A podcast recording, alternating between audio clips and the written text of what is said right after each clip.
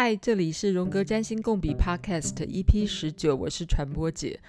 上周我才刚 on air 我的新的第十八集，就马上收到一个，嗯，吴同学，他在我的传播姐实验室脸书上就留一个言给我，然后告诉我他是一个内向的人。但是他还是就马上发了讯息给我，然后跟我说他其实比较喜欢我一个人独白。反正有听友愿意跟我聊聊他的想法跟心声，对我来讲我都超开心。那这位听友他给我了一些建议以后，我就下定了决心，我这个礼拜呢就来喃喃自语独白。本来还在伤脑筋，说我这个礼拜要来谈什么呢？昨天就有了一个灵感，我要来谈海王星，因为我这个礼拜遇到了很多偶像，心里满满的都是海王星的感受。什么叫做海王星的感受？就是如同你追完一部片子，或是看完一部电影，然后你就深深的爱上了片中的男主角或女主角，嗯，好一阵子，然后。心里都觉得暖暖的，然后嘴角上扬，那就是海王星的心情啊！你正在为一个留在你脑海中的印象深深的感动，甚至于恋爱着。那那个恋爱的感觉其实很真实哦，因为你心还在跳啊，然后你就觉得很幸福的感觉。虽然别人会觉得你像白痴，因为你不真正的好像有一个实际的对象在恋爱，但是你的确在恋爱着啊，这就叫做海王星的心情。好喽，有一本书很著名，它就叫做《海王星》。这本书呢是心灵工坊出的，作者是我的偶像丽兹·葛林。我这个人有时候有点运气好。就是说，我有时候跟我内心的偶像呢，有时候距离不会太遥远呢。理由是我就是有那个命，去真的认识到或是见到丽兹·葛林的本人。第一集我曾经分享过，在二零一四年我去苏黎世国际分析心理学学校念荣格心理学的时候呢，的确是上过了一堂丽兹·葛林来帮我们上的课。那堂课，那堂课好像真的就在讲海王星诶，但我我现在没有去把我的笔记拿出来了，而且已经有点年代久远了，所以其实我也是一个海王星人啊，意思是，我是一个日海合相的人，所以我什么东西都记不得，常常都会发生好模糊，哦到底发生这件事吗？像做梦一样。反正就是我最近这个礼拜的心情非常的海王星。所以呢，我们今天就来好好的谈一下海王星。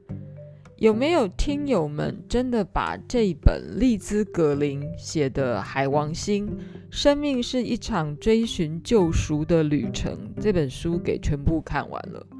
如果有的话，请你现在就到传播姐实验室的脸书上的 Messenger 密我，因为我太想认识你了。我们可以一起来开读书会。老实说，我并没有从头到尾把这本书通通看完。这本书呢，前面就好像在写那个学术论文啦。丽兹·葛林他本身是英国布里斯托大学历史系的博士，更不要说他就是一个荣格心理分析师。利兹·格林当然是一个学院派的占星师。他所写的文章呢，通通都是像是那个学术研讨会教授们会写的东西一样，所以里面的东西非常的扎实。然后他所引用的或佐证的历史资料又非常的复杂，然后又加上他个人的观点跟分析，所以读他的东西超有意思的。这时候我就会觉得，如果哪一位朋友把他的东西都读通了，我们跪求一起来聊聊天。拜托你来跟我们分享一下读书心得，也许我们真的一起可以来做共同笔记。《海王星》这本书呢，漏漏等七百多页，里面的文字也没那么好读。我自己通常是怎么快速破解一本书呢？尤其是这种比较像是工具书的书哦，就封面啊、书底啊跟书腰看一看就好啦。不然，如果你想要有系统一点去了解海王星到底可以怎么谈，那利兹·葛林是把它分成了十三个章节，四个大部分。大部分的荣格派的占星师，应该是说所有啦，哈。如果你敢说你是荣格派的占星师，所有第一个要探索的，一定是神话里面的意象，就是神话里面是怎么谈海王星的。嗯、呃，海王星的象征，不要忘了，海王星就是双鱼座的守护星。鱼其实有一个非常重要的象征，鱼是代表耶稣。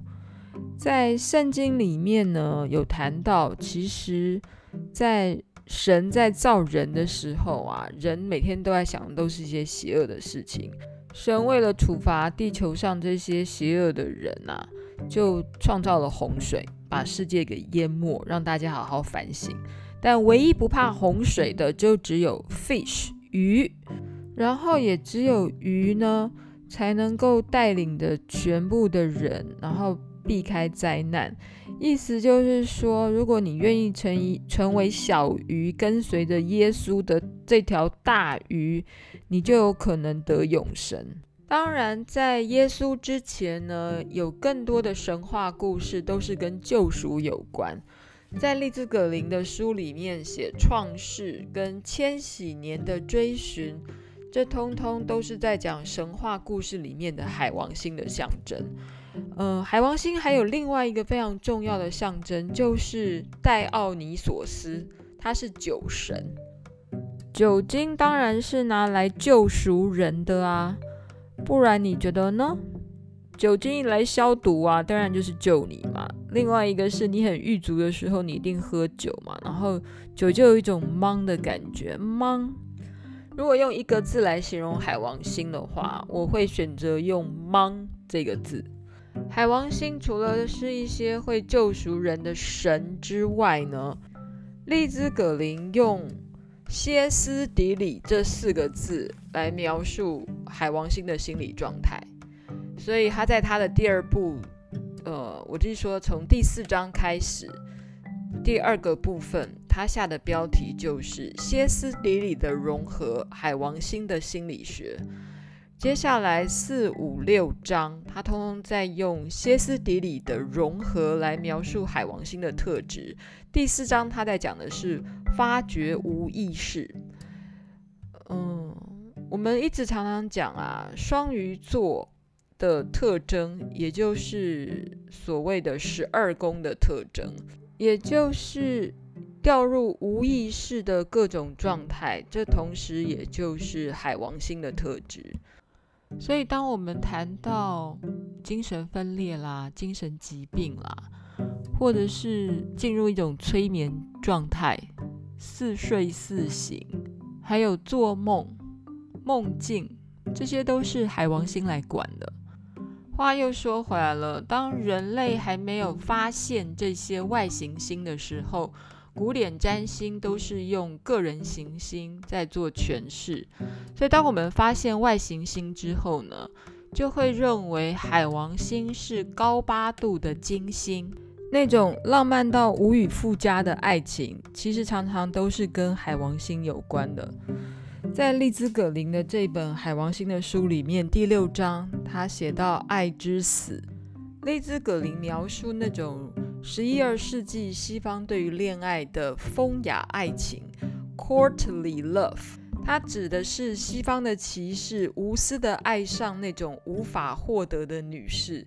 这些骑士呢，跟他们爱慕的女人呢，永远不可能发生性关系。然后那些看起来非常高贵而善良、真善美的化身的女人，她们通常都有一个年长的丈夫。而且通常是被安排的婚姻，然后他们终身就必须要跟那个不喜欢的老公在一起。他们可能为这个老公生孩子，但是呢，跟这个骑士有着永远没有办法结合的纯洁无瑕的爱情。然后这些嗯深深爱慕着自己的骑士们呢，可能只好找一个比较低层的女人或平凡的女人作为性欲的出口，跟他们结婚传宗接代。这就是所谓的 courtly love，风雅爱情。那呃，丽兹·格林也把这样的爱情的模式描述成是非常海王星的爱情。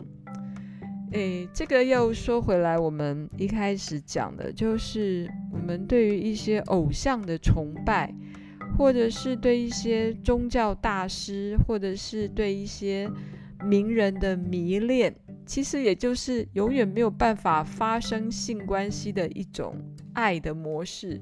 这是非常海王星的，呃，所以谈到海王星这个星，我们到底要用哪一些形容词去描述它呢？它实在是管得非常宽。海王星它像是一个女性阴性特质的一颗行星，然后它跟水有关，水就是跟潜意识有关，然后它会变来变去，水就是变来变去。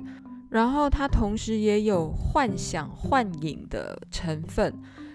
呃，利兹·格林就曾经描述哦，海王星的国度里是四周挂满了镜子。挂满镜子的概念，其实我们常常看有一些描述关于海王星的定义是说，它是一个消融的。消融的意思跟水又很像嘛，就是。呃，镜子你中有我，我中有你；水中你中有我，我中有你。你会搞不清楚那个界限。然后，当你在谈恋爱的时候，你也会发现，哎，怎么他身上有你的样子，你身上有他的样子，就是彼此的融融合在一起，这叫消融。把你的心智都消融掉了啊，这就是催眠啊。那如果你从头到尾都不知道自己的状况，你就可能是遇到骗子了。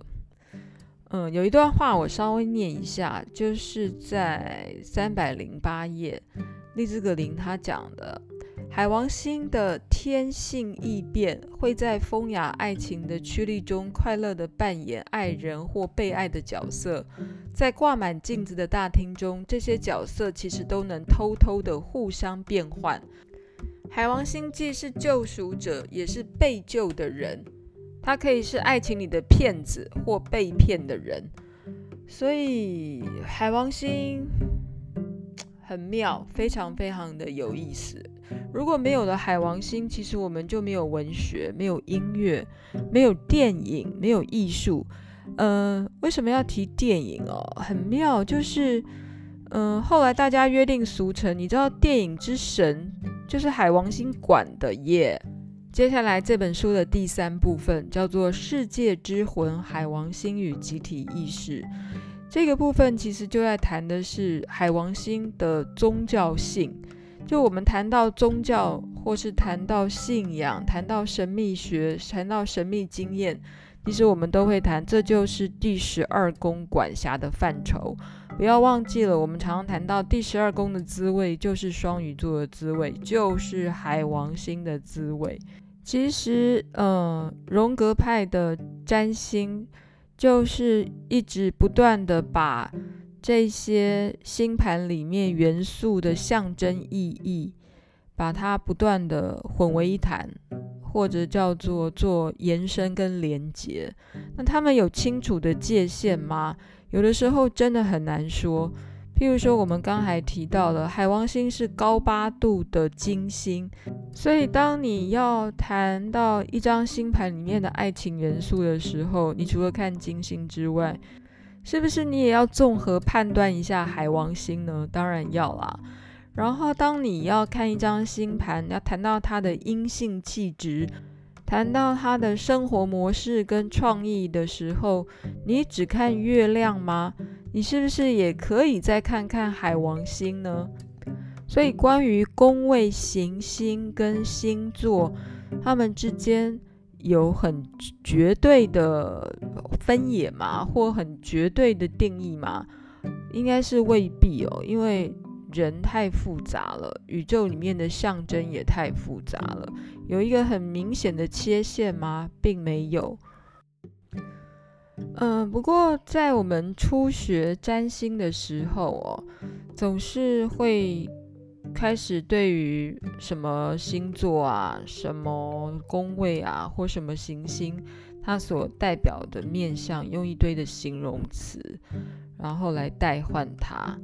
譬如说海王星，我们当然也可以给出一大堆的形容词啊，譬如说沉迷、上瘾、精神分裂、潜意识、偶像、宗教、神秘学、骗子。镜子啊，镜像反应等等等这些各式各样的形容词，甚至于是名词，把它代换成海王星的特质。那这也是为什么我们开始学习占星的时候，我们会开始背许多的形容词或名词，跟这颗行星有什么样的意义，这都很自然，然后也是一个学习的开始。但是当你读越多书，或是对某一些占星的方法越多了解的时候，这好像不是用背的，而是用去感受的。因为那颗星它就有一个代表的象征，然后那个象征你会发现它会越扩充越大，而且都是有道理的。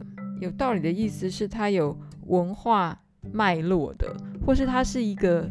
荣格说的原型的脉络，它是根植于在那里，然后你就会从它的那个原型开始延伸出各式各样不同的特质，然后那个原型是不是可以展现在各个方面，你就要看那个人到底有没有觉察到那个 level。举个例子来讲，其实每一颗星、每一个行星、每个宫位或每一个星座，它都可以呈现在肉体上、感情上、心智上跟想象的面向上、意识上跟潜意识上。诶，这个意思是说，同样的双鱼座，或是同样都是双鱼座的人，或是同样一颗海王星，同样的一个十二宫。他在不同人的身上，他会活出不一样的 level，不一样的层次。有一些人根本感受不了宗教性，你跟他讲宗教性有什么用？但他还是有海王星啊。那他的海王星可能是展现在沉迷酒精上面啊，有可能是展展现在喜欢艺术啊、音乐啊，或他本来就是一个很溜达的骗子啊，口若和弦啊，很会骗女生、骗男生啊。嗯，所以这就是我讲的，就是同每个人都有海王星，你一定也有，我一定也有，每个人都有十二宫，每个人都有双鱼座，就是落在不同的地方。那至于你要怎么诠释它，当然不是傻傻的把课本里面所有的形容词、名词变成刻漏字，然后就拿来替换，然后就傻傻硬生生的去诠释每一张星盘。其实诠释占星真的是一个艺术活动啦，嗯，而且它很动态。它有点像是你跟你的客户之间的对话之后产生的一个动态的艺术活动。举个例子好了，让我这个礼拜非常海王星的这位朋友呢，我的感觉他本身也是一个非常海王星的人，因为他太阳、月亮、水星通通跟海王星合相。他有三颗这么重要的个人行星，通通跟海王星合相。然后你看到这样的一个合相的情况，你就说，哦，他可能是一个宗教大师，对神秘学很有兴趣，一天到晚可能很有灵性。那可能就大错特错了耶，因为他他目前发展的情况像是一个无神论者，他只是一个非常聪明的旁征博引的，然后。对于艺术、文学也都可以信手拈来的一个聪明咖，然后他当然有他的沉溺性啊，譬如说他对于酒精可能也很有研究，嗯，就如同我说我是一个太阳跟海王星也是合相的人，那在我年轻的时候，我根本也对于灵性或神性或这种所谓大家讲的。呃，神秘学啊，或宗教性的东西，我也是毫无所悉啊。或小的时候，你就是受学校的教育或我爸的影响，你就觉得哦，这些都是怪力乱神，不要乱听信。我举这个例子的意思就是，其实每一个人在不同的阶段都有可能不同的发展，所以当你在解释星盘的时候，你也要透过跟这个人的互动，你才能说出让他觉得是比较言之有理的事情。你当然也可以说打蛇随棍上，不过解释星盘呢，也许你还是要让那个人在那个当下听得懂的内容。可能对他来讲会比较有帮助吧。好喽，接着我们就来谈海王星进入每一个宫位，大概会有什么样不同的情况呢？然后我们同时也来复习一下每一个宫位它所代含代表的意涵。第一宫就是上升点，是我们这个呱呱坠地的开端。每个人出生的时候都象征他进入这个世界的一个入口、一个窗口。第一宫其实就是牡羊座的特质，所以这个是一个火星守护的宫位，因为牡羊星、牡羊座就是火星。守护的嘛，所以第一宫它代表的时候是出生的时候的肉体经验，因为火星很 physical 的一颗星，肉体经验也意味着我们在生命中宛如新生的情境里，它的意志。所以 suppose 第一宫要出生下来，因为你就是一块肉掉进了地球里面，这个是一个充满活药的一个状态。所以，如果当海王星跟你的上升点是合相的时候呢，嗯，它可能是有一种，因为它它海王星跟火星其实是截然不同的两颗星，所以当海王星跟你的上升点假设是十度以内的话，如果是这种人，他通常有一个诠释是，他很不想要被出生。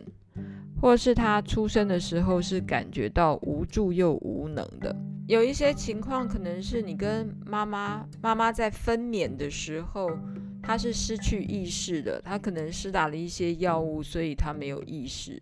所以海王星在第一宫的人需要面对的挑战呢，可能是感到有点混沌啊，软弱，然后有一点好像人我分离的感觉。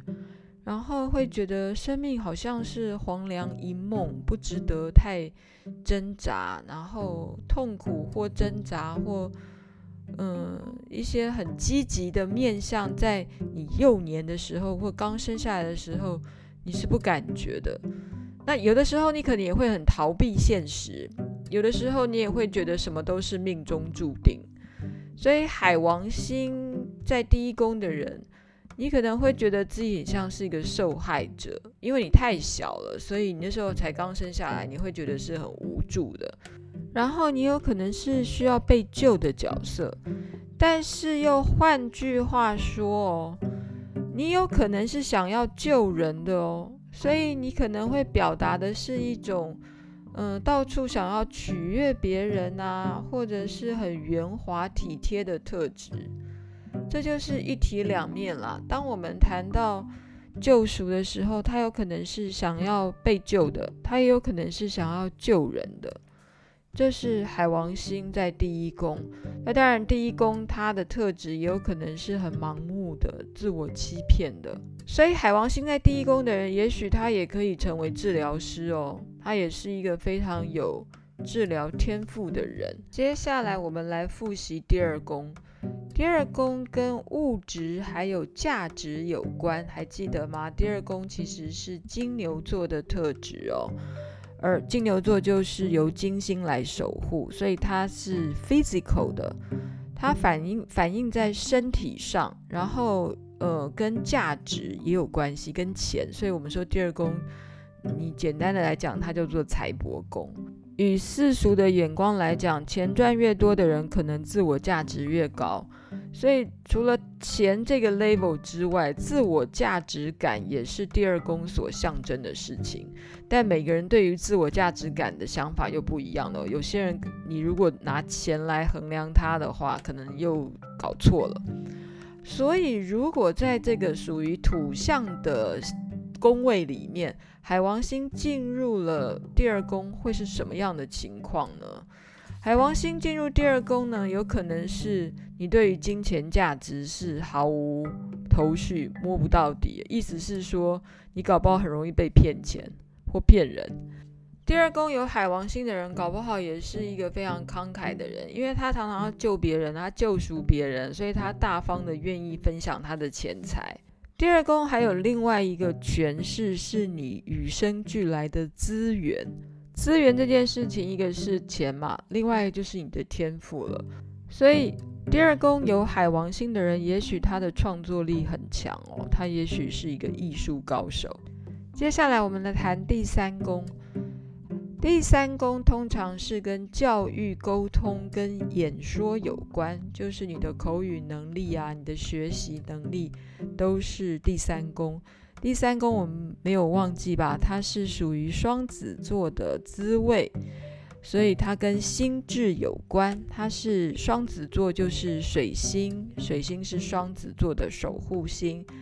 所以，关于呃观察你的从小生活的环境啊，想知道周遭的事物啊，跟心智都跟第三宫有关。所以，我们从幼年的学习环境里面，如果有了海王星这颗星进入你的第三宫，你有可能小时候嗯学习能力比较模糊，可能口齿不清晰啊，或是智力不足啊，或是。注意力不集中，就是海王星模模糊糊的特质，可能就会呈现在你小时候的学习的状态里面。相反的，什么事情都有相反的。海王星在第三宫可能是一个傻子，但同时有可能是天才啊，因为海王星也有艺术家的特质，然后他超会图像思考，所以他也许是一个过目不忘的天才啊。而且什么演说啊、诗歌啊，都可以这样子旁征博引，很厉害的。这也可能是海王星啊。所以海王星三宫的人哦，他搞不好是个哲学家呢，因为他很会抽象思考。利兹·葛林特别强调一件事哦，因为我们刚才提到的，有可能是智商不足或是天才。但事实上，任何的行星位在第三宫的时候，你其实不能判断他就是一个智障或天才。利兹·葛林说，掉到第三宫的行星只能代表一个人对于生命的叙述跟表达概念的方式。所以，当海王星掉到第三宫的时候呢，只能表达这个人对生命的叙述跟表达的方式有海王星的各种的特质。海王星的正面特质也许就是天马行空啊，但负面特质有可能就是发呆啊、放空。海王星在第四宫代表什么呢？第四宫传统上就代表的是家庭，还有根源。哦，我们之前讲过，第四宫其实是巨蟹座的特质，巨蟹座就是家，所以第四宫我们其实又代表着父亲或母亲，还有祖先，也是第四宫的范畴。第四宫也是天底哦，所以我们如何解释天底的时候，还记得吗？我们会说我就在这里，所以第四宫我们也会说那是自我的灵魂的根源。所以，当海王星掉到第四宫的时候，我们可以怎么解释呢？第一个，海王星在第四宫的人可能是一个漂泊的人，因为他居无定所，他哪里都可以为家。所以，最浮面的解释，你可以说他很喜欢流浪，或是在家里流浪，或是他家里乱七八糟，家里家的概念毫无章法，这可能就是海王星的解释。对于家没有太固着概念的人，也许他真的可以四海为家，然后他也不需要什么了不起的地方作为真正的什么归属感。也许海王星第四宫的人，他跟家人有血缘的家人其实是不亲的，所以他可能有时候很孤独啊，他会觉得好像也不需要亲近的家人或有血缘的家人作为他的滋养。甚至于只要有人陪伴他，或者是身边的人陪伴他，就会让他觉得哦够满意了。所以海王星在第四宫的人哦，你就不要再追求什么真正的拯救你的人了。你应该要透过你自己的修炼拯救你自己。你可以四海为家没有问题，你都没有亲近的家人没有问题，但是你可以活在你的身体里面，随时随地的安在，那可能就是你最好的家吧。海王星在第五宫，第五宫传统上我们会聊到就是小孩啊，所谓的。子女宫嘛，哈，还有你的创造力，还有谈恋爱，通通跟第五宫有关。当海王星在第五宫的时候呢，也许我们会太把自己的孩子给理想化，然后你可能可能很控制他哦，因为你不觉得他是一个独立的个体，你跟他太靠近了，你把他你中有我，我你我中有你，所以第五宫。有海王星的父母，你真的太爱你的小孩了，太为自己的小孩付出了。但这件事情呢，是好的坏呢？你自己好好感受一下。第五宫也跟谈恋爱有关，我们讲的跟创造有关，还有跟生小孩也有关。我们讲了，其实人人类哦，最大的创造就是谈恋爱，然后怀孕生子。所以，海王星在第五宫的人，也许会意外怀孕，就莫名其妙的就怀孕怀孕了。海王星，也许我们有时候啊，不知道该怎么解释。我觉得莫名其妙，有时候还蛮好解释海王星的。也许“莫名”这两个字更好。所以，当海王星在第五宫的时候，也许你会有莫名的恋爱、莫名的孩子、莫名的创意。莫名的创造，那那个莫名代表是什么呢？莫名就很难解释喽。莫名有可能是莫名的好，超艺术性啊，然后超有创意的啊。但莫名也有可能是身心灵有残缺啊。但你也可以说，海王星落到第五宫的人，这个小孩或创作创意就是来救赎的。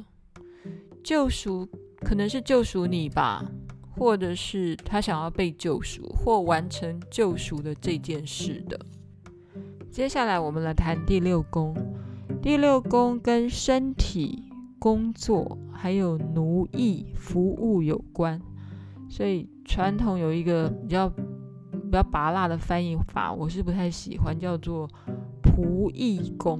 哦，嗯，第六宫其实是。水星守护的，因为它是处女座的特质，处女座跟水星有关，所以处女座在工作上就是孜孜不倦，然后进入细节的去处理各式各样的工作，这是第六宫。所以第六宫其实是需要规规矩矩的进行一些 routine 洒扫庭除的事情。如果遇到海王星这样的一颗星进来，其实还蛮痛苦的。所以，当海王星进入第六宫的时候啊，那他的工作一定杂乱不章啊，或是他没有办法孜孜不倦的按照规矩一步一步、一脚印的这样来工作。所以，海王星进入第六宫的时候呢，其实是比较不开心的。也许他很忧郁，然后他的工作可能也会陷入一种混沌。在身体上，第六宫有海王星的人呢，可能也会发生一些你根本不知道怎么搞得的一些疑难杂症，甚至于找不到病因。当然，海王星进入第六宫，也许你的工作呢，就跟比较灵性的事物有关，就是你有可能就是从事海王星相关的工作。这有可能是海王星进入第六宫的情况。再来进入第七宫，第七宫就是我们讲的伴侣、夫妻，或者是重要他者，或者就是敌人。所以海王星进入第七宫的时候呢，哦，超浪漫的。好，一般的解释会是，你会有一个天堂美梦般的伴侣。你们两个一天到晚黏在一起，模糊不清。哎，这件事情在感情好的时候呢，觉得你们两个人简直就是最梦幻、最美好的结合。但是在感情不好的时候呢，你会觉得你连要抽手抽腿都抽不掉，你会跟他毫无界限，然后你会变成你搞不清楚到底是你是加害者还是他是加害者，还是你是受害者还是他是受害者。这就是海王星进入第七宫的状态。嗯，但海王星进入第七宫的要学习的事情，就是你真的要很有意识的去看清自己跟看清别人，把那条界限画清楚、看清楚。看不懂的话呢，请你慢慢看，再看一遍。海王星在第八宫。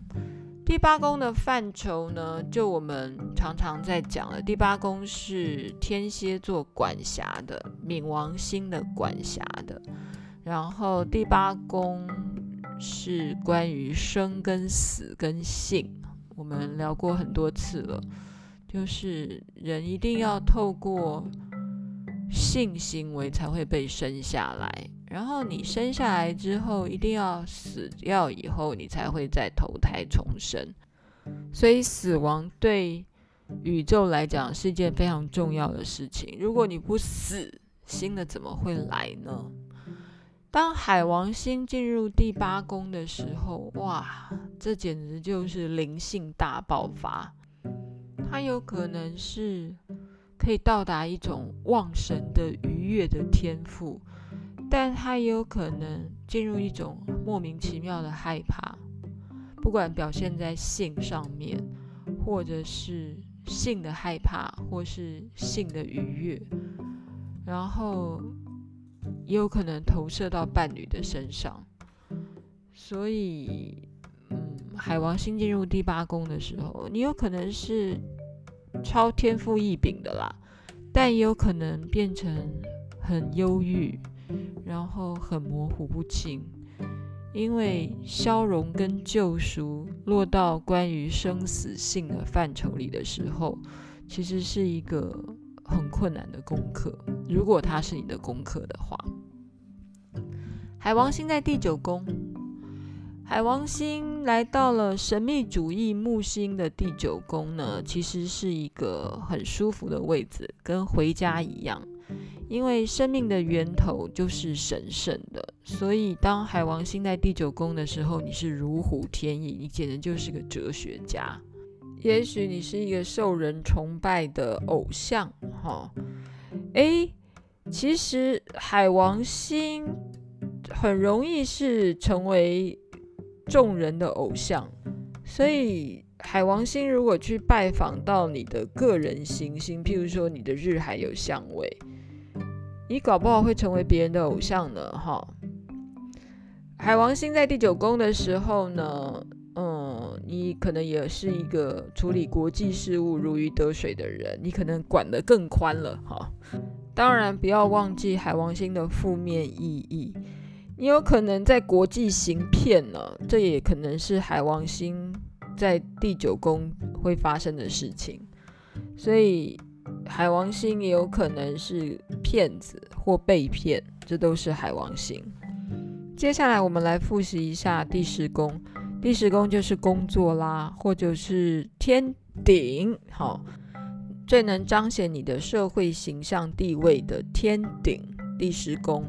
所以海王星在第十宫的人，也许他会觉得世界就像一个战俘营，囚禁着许多需要被救赎的人。所以在这种情况之下呢，海王星在第十宫的人，他觉得他就是要救人，他觉得他像母亲一样，要毫无条件的救全天下的每一个人。所以他的工作有可能就是那种服务大众的工作啊，救赎大家的工作，或是像母亲一样啊，孜孜不倦的一直在帮助别人，一直在付出。海王星第十宫的人，其实可能也在表达你的母亲的态度，你的母亲的样子。所以海王星，呃，第十宫有海王星的人，可能你的妈妈是一个歇斯底里的人。不要忘了，我们谈到第十宫或第四宫，一个是天底，对不对？一个是天顶。